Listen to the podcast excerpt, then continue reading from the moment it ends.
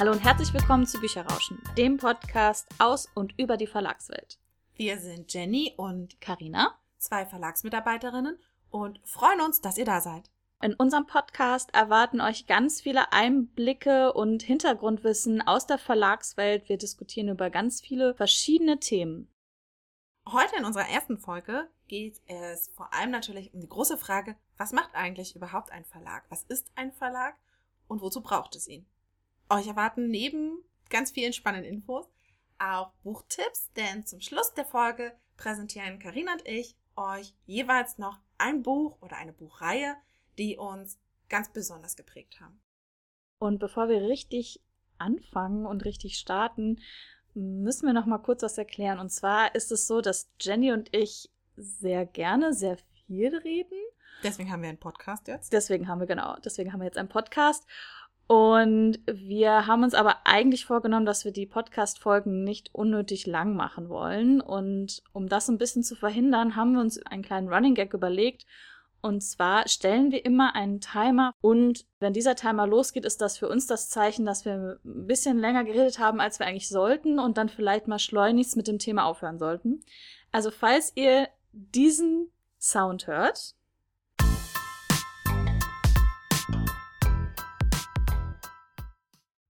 dann wundert euch also nicht, denn dann heißt es, sollten mal langsam zum Ende kommen. Wir unterbrechen natürlich die Folge nicht einfach so, sondern wir reden natürlich noch schon zum Ende und verabschieden uns auch nochmal ordentlich von euch. Aber es heißt auf jeden Fall, es geht dem Ende entgegen. Genau, und wir können mal so ein bisschen Daumen drücken und wetten, wie oft wir denn es nicht schaffen, das ein bisschen komprimiert zu machen. Ich glaube, die Wette würden wir selber auch schon verlieren. Ja, Jenny, willst du schon mal wetten für die erste Folge? Nein. kommen wir drüber, kommen wir nicht drüber? Ich glaube nicht, dass wir das schaffen, weil wir das nie schaffen. Aber ähm, man muss ja optimistisch sein. Ja, also vielleicht verbessern wir uns auch jede Folge, dass wir dann ähm, hier so mitten im Thema, sondern vielleicht wirklich mal kurz vorm Ende, dass der Sound losgeht und vielleicht geht er auch irgendwann nicht mehr los. Also wir werden es sehen. Ihr werdet es erfahren. Also wir fangen jetzt an und stellen den Timer. Ich stelle den Timer. Und damit steigen wir einfach gleich ein in unser eigentliches Thema, nämlich was macht eigentlich ein Verlag? Ja, Jenny, in einem Satz, was macht eigentlich ein Verlag? In einem Satz?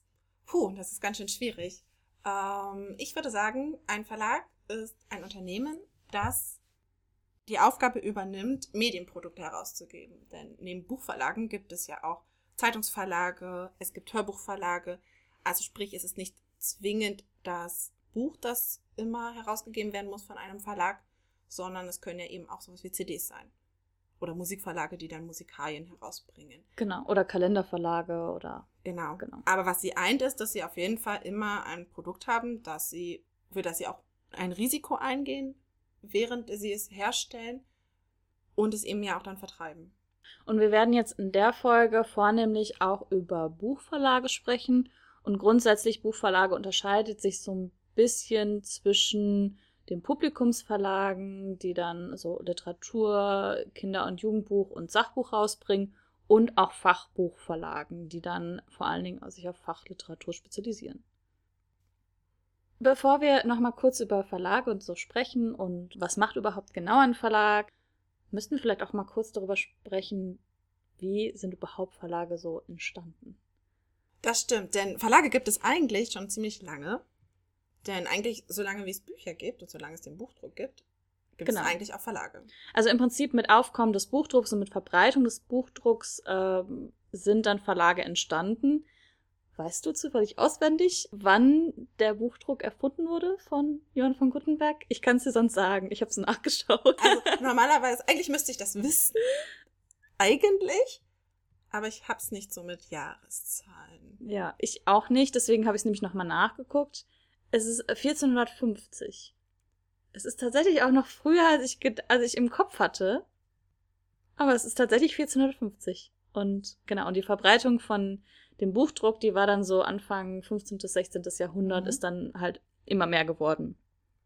Man muss aber auch sagen, Bücher gab es tatsächlich trotzdem vorher natürlich schon. In Klostern wurden oft Bücher oder wurden Geschichten niedergeschrieben und wurden auch Bücher aufbewahrt. Aber erst durch die Erfindung des Buchdrucks und vor allem des Buchdrucks durch Gutenberg mit den beweglichen Lettern wurden Bücher letztendlich auch volkstauglich quasi. Genau, weil vorher war es halt so, dass wenn ein Buch kopiert werden musste, das wurde ja per Hand gemacht und das wurde abgeschrieben. Das heißt, es hat teilweise Jahre gedauert, bis dann ein komplettes Buch nochmal dupliziert wurde. Und durch den Buchdruck geht natürlich alles viel einfacher, viel schneller. Das heißt, man kann viel mehr Bücher in kürzester Zeit produzieren und sozusagen an den Mann bringen. Und dadurch, dass halt die Bücher sich mehr verteilt haben auf die Leute, ist es auch geläufiger geworden, dass Leute auch angefangen haben, lesen zu lernen, weil vorher war das ja auch überhaupt gar nicht so verbreitet. Da konnten sehr wenige Leute überhaupt auch lesen.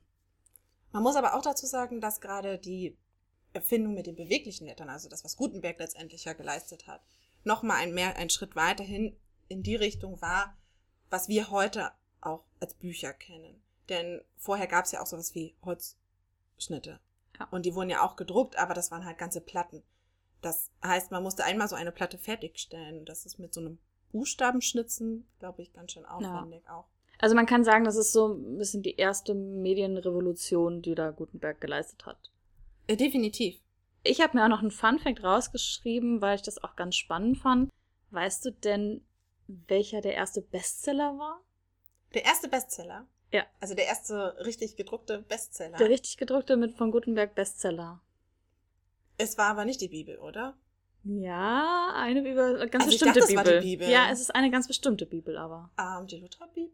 Genau, die Lutherbibel. Der hat die erste halbe Million Auflage oder so. Also es war der erste Bestseller, den es gab. Ich glaube, es wurde aber auch nichts anderes gedruckt.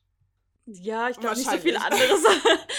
aber ich finde trotzdem 500.000 ist halt auch eine Hausnummer. Auch heute in der heutigen Zeit ist halt 500.000 äh, überhaupt nicht selbstverständlich. Das stimmt, auf jeden Fall. Also heute, wenn man überlegt, in welchen Auflagen die meisten Bücher gedruckt werden, wenn die einmal auf diese Auflage kommen, ist das schon ein ganz schönes Stück. Und so sind im Prinzip so ein bisschen Verlage entstanden und uns interessiert natürlich die Verlagswelt in Deutschland. Deswegen habe ich da auch noch mal so ein paar kleine Fun Facts rausgesucht, wie denn so die Verlagswelt in Deutschland aussieht die sind Zahlen jetzt von 2018, also die sind schon zwei Jahre alt, aber ich glaube, man kann trotzdem so ein bisschen Gefühl dafür bekommen. Wie viele Buchverlage gibt es denn so ungefähr in Deutschland? Willst du da mal so eine Zahl nennen? Hm, also so geschätzt hm. hätte ich jetzt irgendwas so um die. Also so viele kann es wahrscheinlich gar nicht geben. Also ich hätte jetzt so gesagt so 2000 vielleicht, dass wenn man noch Kleinverlage mit reinzählt es sind tatsächlich schon mal mehr und es sind so 3000. Ähm, hat mich auch so ein bisschen erstaunt, weil ich glaube, es sind vor allem die ganzen kleinen Verlage, weil es gibt so viele Verlage, die sind so 5 bis 25 bis 30 Leute. Das sind wirklich kleine Verlage, die kriegt man auch nicht so mit. Ich fand es nämlich auch super spannend, wo denn die meisten Verlage sitzen. Und ich hätte spontan jetzt auf München getippt. Es ist aber nicht München. Frankfurt? Obwohl, nee, vielleicht eher. Hm. Ich glaube, du warst schon auf dem richtigen Riecher. Ich glaube, du warst schon das richtige. Also, ich hätte jetzt tendenziell eher sonst Berlin gesagt. Ja. ja. Echt? Und zwar sind in Berlin, also Stand 2018, waren es 149 Unternehmen.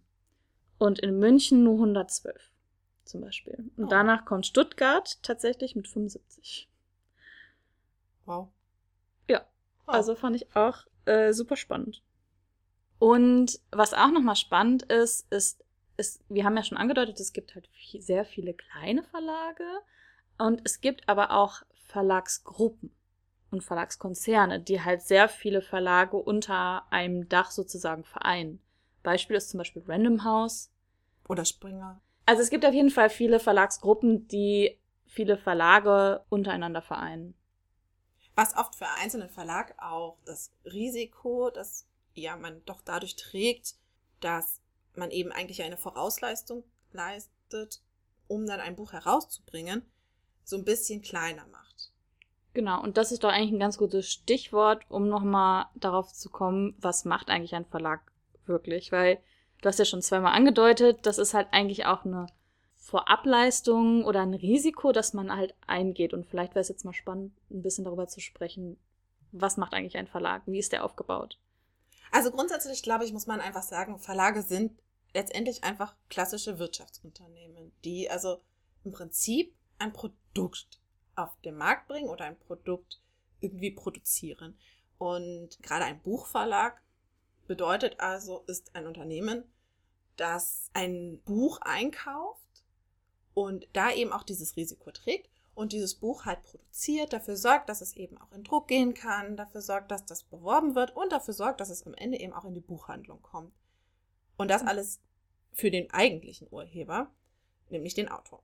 Genau, und das sind so ganz viele Zahnrädchen, die so ineinander greifen und wo das dann einfach funktioniert. Und das ist auch noch mal ein bisschen der Unterschied zu dem Self-Publishing-Bereich. Da werden wir bestimmt auch noch mal irgendwann näher drüber sprechen, weil das ja auch irgendwie ganz spannend ist, dass man viele Leute hat, die bei dem Buch oder bei der Buchproduktion da mithelfen. Und das ist beim Self-Publishing ist es ja oft, dass man das privat hat, man gibt es vielleicht noch einer anderen Person und veröffentlicht es dann selbst und muss das über seine eigenen Kanäle mit seinen eigenen Ressourcen machen. Und der Verlag macht es im Prinzip für einen Autor.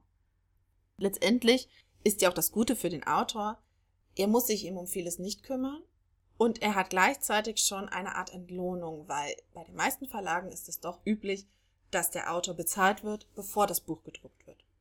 Also es nämlich auch so eine Art Vorausleistung gibt, auch vom Verlag her.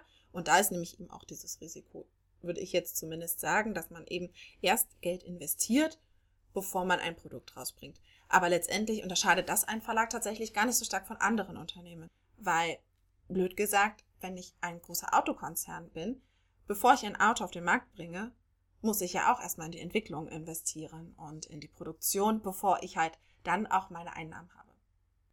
Und für den Autor ist natürlich die Zusammenarbeit mit einem Verlag super, weil er kriegt einmal noch professionelle Hilfe bei seinem Text.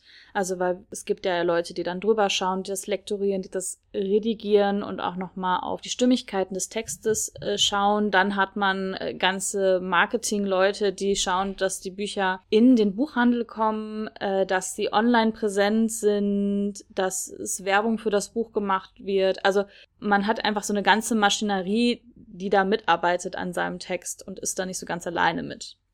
Definitiv. Und das ist ja auch, was, glaube ich, sehr viele Autoren auch zu schätzen wissen.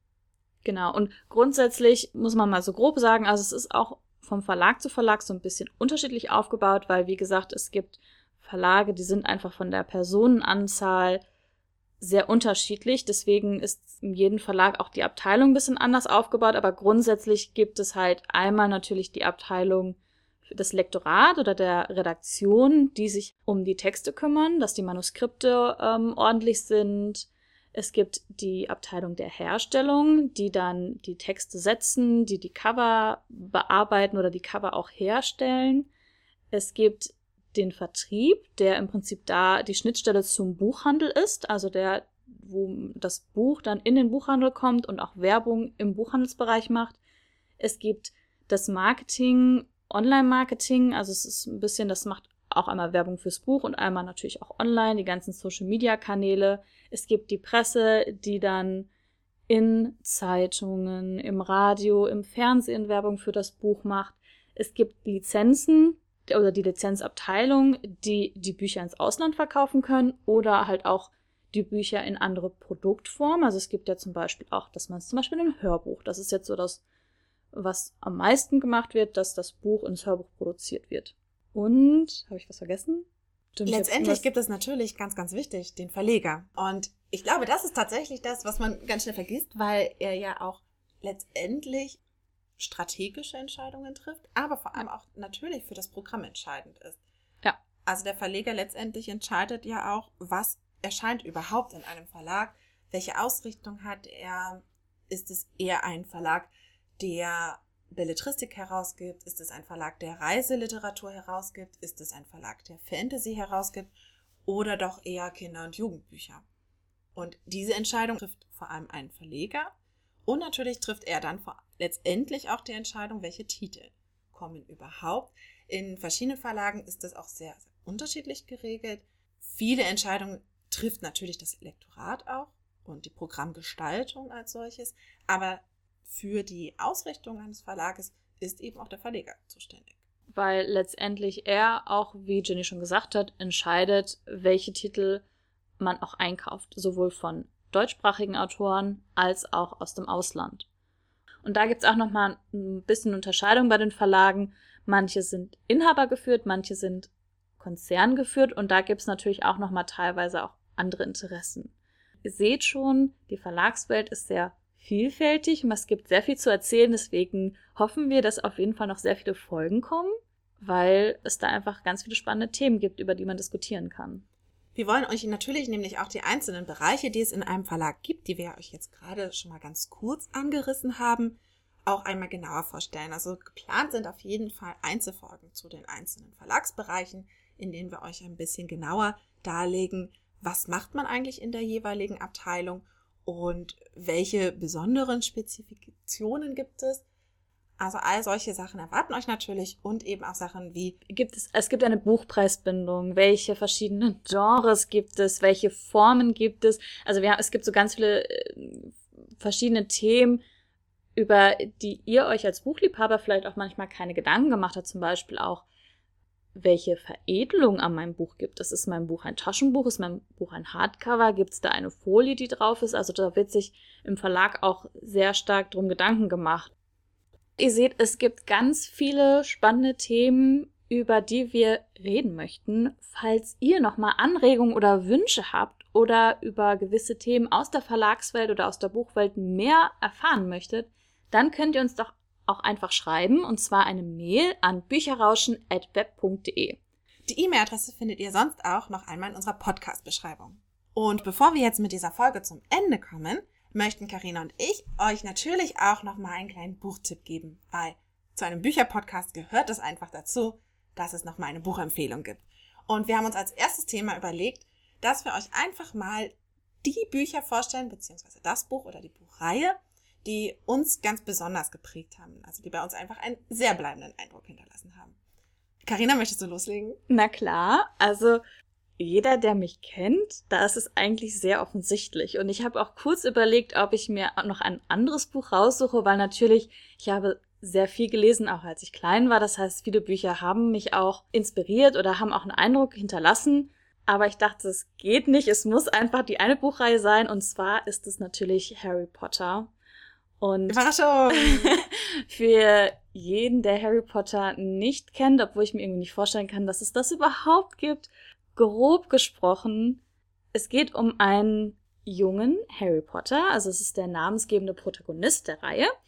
Er ist elf Jahre alt und da erfährt er, dass er ein Zauberer ist und dass er fortan auf der Zaubererschule Hogwarts hin kann. Und im Prinzip die sieben Bücher begleiten ihn in seinen Schuljahren und seinen Abenteuern. Im siebten Buch passt das jetzt nicht mehr so ganz, weil da ist er nicht mehr in der Schule, aber ich will auch nicht so vorgreifen, äh, die es noch nicht gelesen haben. Und bei Harry Potter ist es einfach so, ich bin mit der Buchreihe aufgewachsen. Also das erste Buch ist 1997 erschienen und der erste Film ist 2001 erschienen. Und 2001 war ich elf Jahre alt, weil ich bin 1990 geboren. Und ich bin, war im Prinzip gleich alt wie die Protagonisten im Film. Und mit jedem Film und mit jedem Buch, was erschienen ist, bin ich halt mit den Büchern aufgewachsen. Und die haben auch jetzt noch einen sehr starken Eindruck. Also, wenn man sich mein Wohnzimmer anguckt, da sind einige Harry Potter Sachen. Ich habe aber nicht nur wegen der Geschichte hat mich das irgendwie beeinflusst und dadurch, dass ich halt im Prinzip mit den Charakteren zusammen aufgewachsen bin, sondern ich habe auch ganz tolle Erinnerungen, weil die ersten Bücher, ich glaube, die ersten vier oder fünf, habe ich mit meiner Mama zusammen gelesen. Und zwar war das so, dass wir uns dann einfach immer zusammen auf die Couch gesetzt haben und dass jeder uns sich gegenseitig vorgelesen hat. Also man hat meine Mama ein Kapitel gelesen, man hat ich ein Kapitel gelesen. Das hat natürlich dann immer ein bisschen gedauert, bis wir das Buch durch hatten. Aber das sind halt ganz tolle Erinnerungen, weil das halt einfach eine ganz tolle Zeit war, die ich mit meiner Mama verbracht habe. Und das sind auch so die stärksten Erinnerungen, die ich habe ans gemeinsame Vorlesen. Ich habe halt gar nicht so diese ganz frühen von diesen ganzen Kinderbüchern, sondern ich habe wirklich die Erinnerung, wo ich mit meiner Mama zusammen die Bücher gelesen habe. Deswegen ist bei Harry Potter spielen einfach so viele Faktoren zusammen, warum diese Reihe so einen starken Eindruck auf mein Leben genommen hat und deswegen kann ich einfach keine andere Reihe vorstellen. Ich hatte mir fast gedacht und habe aber tatsächlich eine andere Reihe rausgesucht, aber auch eine Reihe tatsächlich, die wahrscheinlich du nicht kennst. Ich bin gespannt. Ich habe tatsächlich auch extra nochmal prüfen müssen, ob es die überhaupt noch gibt, also ob die noch lieferbar ist, denn sie ist halt wirklich schon ein bisschen älter und ich habe sie halt gelesen, als ich so 13 oder 12 war, glaube ich. So genau weiß ich es tatsächlich auch nicht mehr. Und zwar heißt die Reihe Der Clan der Otori. Es oh, doch, ich kenne sie. sie. Ja. Oh, also, ich habe sie nicht komplett gelesen. Ich weiß, ich habe den erste, das erste Buch mal gelesen, aber oder das, die ersten beiden, ich weiß nicht so ganz genau, aber ich habe es nie, ich fand es auch super gut, aber ich weiß nicht warum, ich hab's, ich glaube, weil es dann irgendwie bei der Bücherei oder so, ich habe es dann irgendwann nicht weitergelesen. Ah, voll schade, da ist ja auf jeden Fall was entgangen. Ich liebe diese Bücher und ich liebe diese Reihe. Also tatsächlich ist es ewig her, seit ich sie das letzte Mal gelesen habe und äh, in der Vorbereitung der Folge habe ich tatsächlich gedacht, ich muss die unbedingt nochmal wieder lesen. Deswegen kann ich inhaltlich gar nicht so viel sagen. Außer, dass es halt um zwei Jugendliche geht, die in so einer Clan-Welt groß werden und es da viel um so Intrigen, um Morde teilweise auch geht. Ähm, es ist sehr japanisch angehaucht, was ich damals schon sehr spannend fand und auch heute immer noch total faszinierend einfach finde, weil das eine komplett andere Kultur ist und auch diese japanische Kultur sehr, sehr stark Eingang findet. Nicht nur von der Kleidung, die dort beschrieben wird, sondern tatsächlich einfach auch von den Praktiken und von der Handlungsweise der, Autor der Leute. Und das ist unser Timer. Aber ich würde sagen, das beenden wir einfach noch einmal. Denn ich will euch ja wenigstens sagen, warum ich diese Reihe so toll finde. Gerade als Jugendliche hat es mich einfach sehr fasziniert, dass es einfach eine ganz andere Kultur ist als die Lebenswirklichkeit, die ich selber hatte. Also, dass einfach gerade dieses asiatische oder japanische fand ich einfach sehr faszinierend, weil es einfach so anders war von dem, was ich selbst um mich herum hatte. Ich fand es sehr, sehr nahegehend einfach auch, wie diese Jugendlichen handeln und womit sie einfach auch klarkommen müssen oder wo sie versuchen, ihre, ihren Platz auch in der Welt zu finden. Das fand ich damals einfach und finde ich auch heute noch immer noch total bemerkenswert. Ich liebe den Schreibstil der Autorin, der etwas sehr Malerisches hat und auch etwas sehr, also sie beschreibt sehr viel, sie ist sehr detailliert, was mich manchmal so ein bisschen an so Aquarelle oder so Tuschezeichnungen erinnert. Also so ähnlich schreibt sie eigentlich auch. Und das fand ich auch damals schon total schön. Letztendlich ist es einfach eine Buchreihe, die mir unglaublich im Gedächtnis geblieben ist. Einfach von dem Gefühl her, das ich beim Lesen hatte. Weil ich habe wirklich tagelang mich eigentlich quasi komplett abgekapselt. Ähnlich wie bei Harry Potter. Denn um die Reihe bin ich natürlich auch nicht darum gekommen, aber es war trotzdem eine, die mich wirklich komplett gefangen genommen hat. Und Fun Fact, das Buch hat tatsächlich mir meine Tante geschenkt, also das erste Buch. Und hat es damals bei der, ich habe das extra recherchiert, sie hat es damals bei der ältesten Buchhändlerin, auch heute noch der ältesten Buchhändlerin Deutschlands gekauft. Cool. Es ist sehr faszinierend, denn ähm, die älteste Buchhändlerin lebt in Salzwedel. Wo ist Heimatkreis. Salzwedel? Schande über dich, dass du das nicht weißt. Salzwedel liegt im Norden Sachsen-Anhalts. Okay. In der Altmark. Und es ist eine ganz kleine, niedliche Buchhandlung. Ich war dann später auch selber einmal da. Und dort hat, in der Nähe hat meine Tante gearbeitet und hat dann eben immer mal wieder, wenn es so für Geburtstage oder so Geschenke gesucht hat, ist sie tatsächlich in die Buchhandlung gegangen und die Buchhändlerin hat ihr das tatsächlich damals empfohlen. Und Gott sei Dank denn ohne Frau Weihe hätte ich diese Reihe nie entdeckt. Es ist ja auch ein mal ganz cooles Statement, weil man zeigt auch, wie wichtig Buchhändler sind. Das können wir dann auch mal in den nächsten Folgen mal besprechen. Und Auf jeden Fall. Das war's eigentlich auch schon mit unserer ersten Folge. Wir hoffen, es hat euch gefallen und ihr wollt auf jeden Fall weiterhören. Wir hoffen, es war nicht zu trocken. Ja, wir hoffen einfach, es war nicht zu trocken. Bei unserer ersten Folge wir planen auf jeden Fall noch ganz viele weitere, also. Abonniert uns, wir freuen uns, wenn ihr einfach auch wieder vorbeischaut und euch auch die nächsten Folgen von uns anhört. Genau. Und dann würde ich sagen, bis zum nächsten Mal. Bis bald.